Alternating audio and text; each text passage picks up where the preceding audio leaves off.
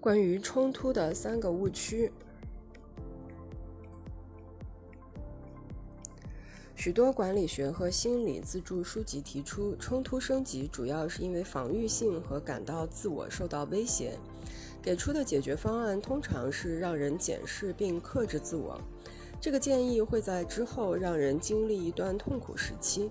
问题也许是出在某个人太过自我，或者太没有安全感。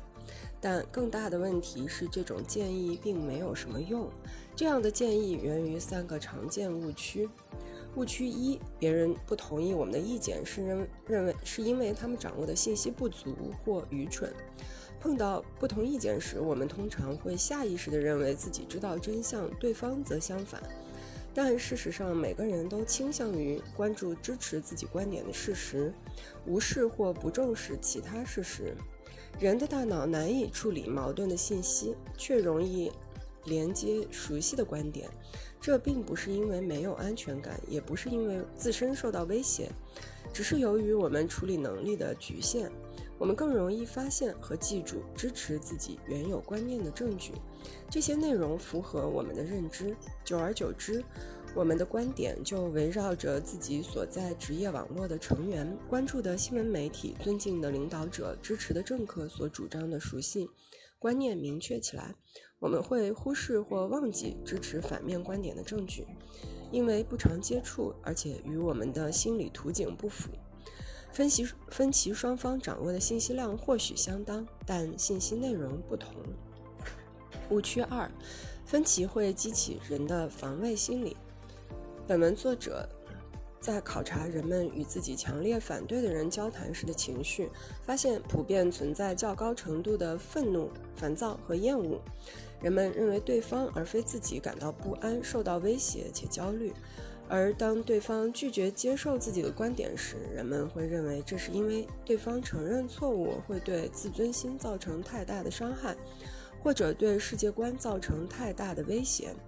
这样的看法让我们有优越感，让我们有借口回避试着理解对方这一辛苦之事，还会导致非理性思维。茱莉亚与同事开展的一系列研究中，希望就争议性主题展开辩论的人中，有四分之三认为自己会取胜。当然，从数学角度来讲，这是不可能的。误区三。分歧是不好的，大多数人认为冲突是负面的，并且竭力避免冲突。然而，许多研究的结果恰恰相反。分歧如若管理得当，得到的成果比回避冲突更好。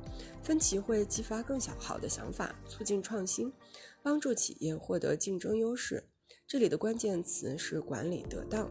做到这一点需要一定的策略知识和相应的运用原则。由于这些误区，领导者倾向于回避分歧或寻求妥协以消除分歧，员工也会效仿。但如果重要问题上的分歧未能妥善处理，问题就会恶化，有效沟通就会受到抑制，重要的观点被压制。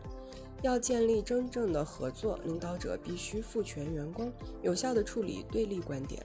为达到这个目标，有四种策略和一系列的实施步骤。这个我们下次再讲。